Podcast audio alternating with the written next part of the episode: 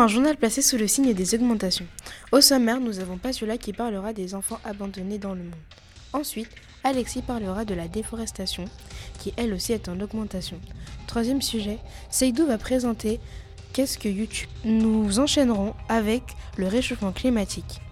Il y a urgence à traiter avec Noémie. Et enfin, nous finirons par le sagement des téléphones portables.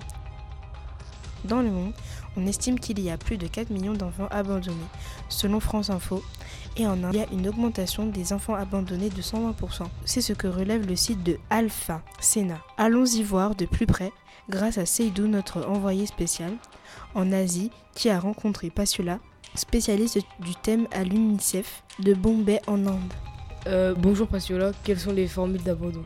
Il y a l'abandon du nouveau-né lié à la pauvreté quand on n'a pas la capacité ou plus la capacité de nourrir ou s'occuper de l'enfant. L'abandon du nouveau-né illégal dans certains pays, sous des conditions strictes, il permettra au nouveau-né d'être pris en charge et éventuellement d'être adopté dans une famille d'accueil ou recueilli dans des orphelinats. Et les causes?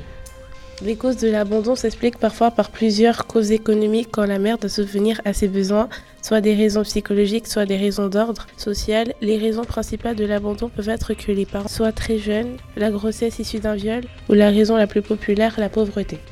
Combien d'enfants sont abandonnés à Bombay et d'où viennent-ils?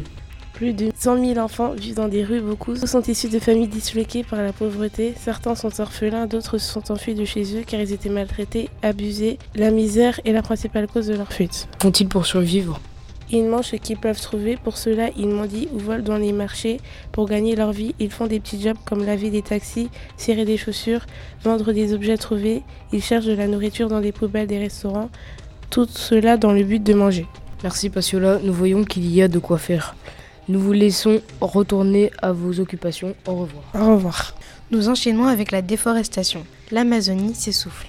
Depuis 2017 au Brésil, la déforestation de l'Amazonie continue à prendre de l'ampleur.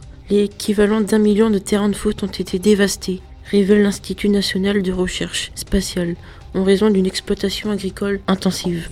Puis, le réchauffement climatique avec Noémie, la crainte d'un emballement. Le réchauffement climatique est un phénomène global de transformation du climat caractérisé par une augmentation générale des températures moyennes, notamment liées aux activités humaines, et qui modifie durablement les équilibres météorologiques et les écosystèmes.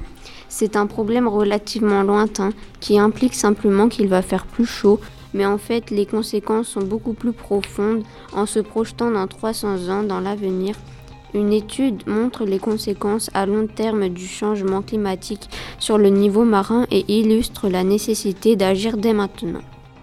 On estime que 40% de l'humanité vit à moins de 100 km d'une mer ou d'un océan. Alexis a interviewé un pêcheur qui vit au Sénégal. Ici, presque tout a été détruit par l'eau, l'administration, le chemin de fer, des centaines d'habitations, à part la pêche, il n'y a presque plus de travail. Les conditions de vie deviennent très difficiles. Sa maison a été emportée par la mer. Elle a été engloutie il y a trois mois. Il doit donc vivre du côté de lagune chez sa sœur avec, avec sa femme et ses trois enfants. On ne sait plus où aller. On voit qu'il y a urgence à agir. Nous enchaînons avec YouTube, dont Saïdou va nous parler. Connaissez-vous YouTube? YouTube est pour ne pas dire là une des plateformes les plus utilisées du net.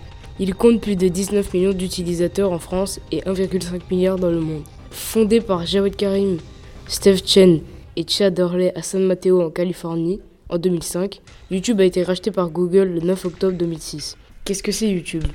YouTube est un site web d'hébergement de vidéos et un média social sur lequel les utilisateurs peuvent envoyer, regarder, commenter, évaluer et partager des vidéos.